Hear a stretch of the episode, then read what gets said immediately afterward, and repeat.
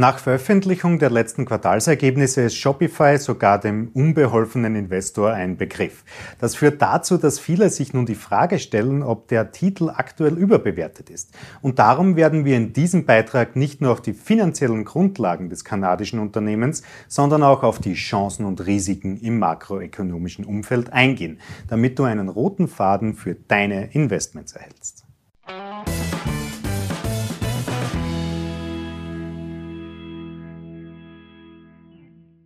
Hallo zusammen, ich bin Florian Orthaber von Finment und unsere Passion ist es, angehenden und bereits erfolgreichen Anlegern wichtige Tools und Strategien zur Verfügung zu stellen, damit sie in allen Marktphasen profitabel und risikogeschützt agieren können.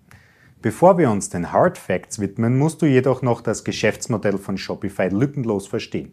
Die Vision des Unternehmens sieht vor, jedem Gewerbetreibenden die Möglichkeit zu geben, sich mit einfachen und übersichtlichen Lösungen dem E-Commerce anzuschließen. Aber auch die gesamte Warenwirtschaft und Offline-Sales sind den Kanadiern wichtig. So wurde eine Cloud-Plattform erschaffen, die all diese Bereiche eines Händlers im Tool vereinbaren.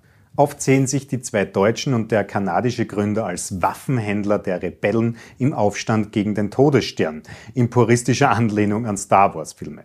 Ihrem persönlichen Todesstern geben die drei auch gerne einen Namen, nämlich Amazon.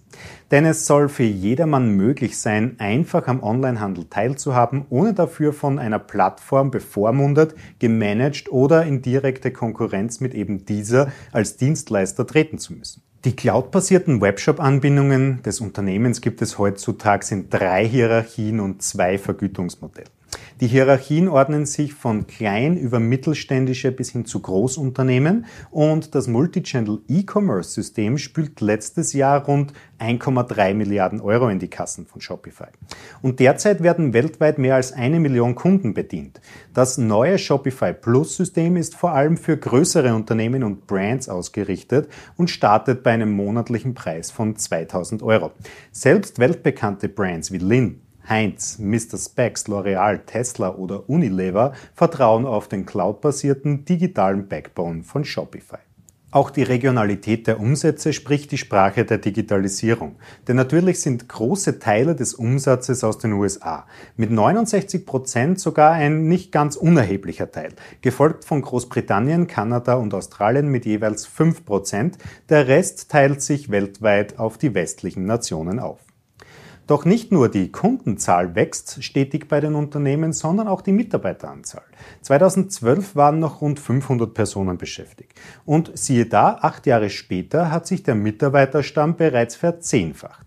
Das ist oft ein sehr gutes Indiz für schnell wachsende Unternehmen, denen dann in den meisten Fällen auch schnell wachsende Aktien den Rücken stärken.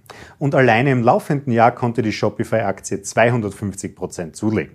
Klar, denn seit der Corona-Pandemie musste jede Pizzabude und sogar jede Babyboutique den Online-Verkauf forcieren und das Offline-Geschäft blieb aus.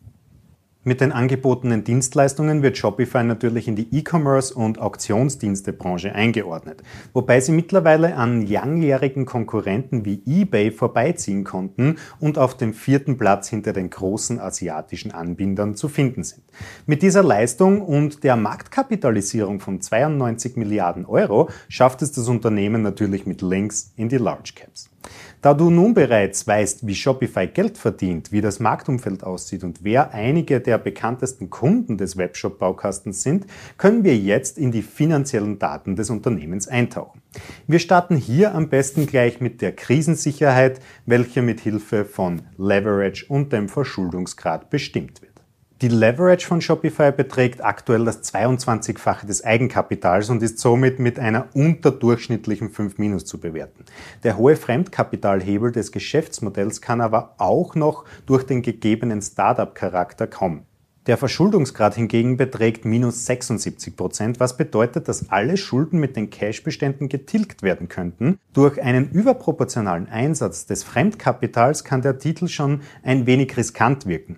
Aber dennoch solltest du nicht vergessen, dass mit dem negativen Verschuldungsgrad alle Verbindlichkeiten mit den Cashbeständen getilgt werden könnten. Dann lass uns doch mal sehen, wie es mit der investiven Qualität der Aktie aussieht.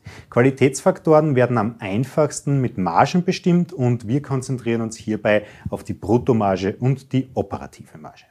Mit einer Bruttomarge von aktuell 53,8 Prozent kommt der E-Commerce-Baukasten auch auf den ersten Platz unseres Bewertungssystems.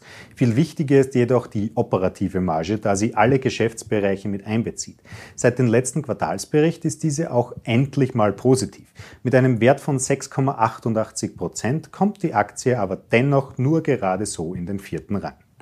Doch sehen wir uns noch schnell die Kernwerte der Aktie an, welche Aufschluss über die Rentabilität des Geschäftsmodells geben. Die Ertragsrendite der letzten zwölf Monate kommt auf minus 0,3 Prozent, was weit abgeschlagen zum letzten Rang führt. Die Free Cashflow Rendite kommt aktuell auf 0,03 Prozent, was die Aktie in puncto Rentabilität auch nicht gerade aufbessert.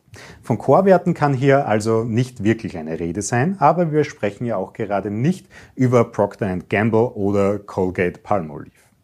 Darum sehen wir uns jetzt noch schnell das Momentum der Aktie in Form des 6 Monats Preisindex an.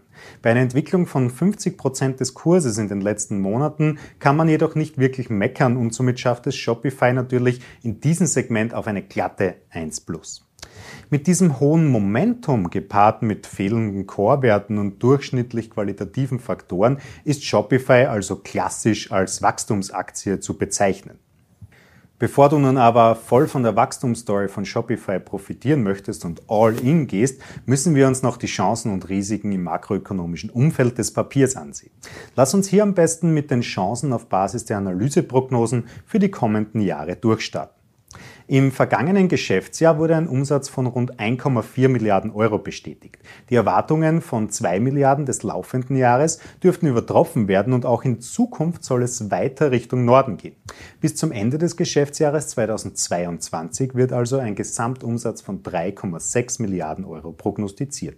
Das ist mit einem durchschnittlichen jährlichen Wachstum von rund 37 Prozent zu bewerten. Doch speziell die Earnings müssen wir genauer interpretieren bei einem Unternehmen mit Startup-Charakter. Aktuell wird ein EPS von 40 Cent ausgewiesen. Im laufenden Geschäftsjahr soll sich dieses nicht verändern. Ende des Geschäftsjahres 2022 wird aber eine Vervierfachung prognostiziert. Doch auch bei der besten Wachstumsaktie gibt es ein Risiko. In erster Linie spielt hier das potenzielle Risiko der Fallhöhe für dein Investment eine große Rolle.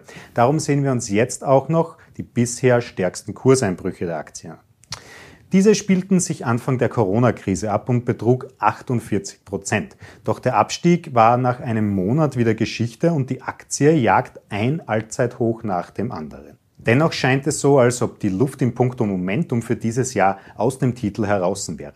Auch eine bereinigende Korrektur dürfte dem Titel nicht wirklich schaden. Das heißt, falls du noch nicht in Shopify investiert bist, kannst du die laufende Korrektur beobachten und bei dem ersten bestätigten Einstiegssignal deine Order zu günstigeren Kursen platzieren.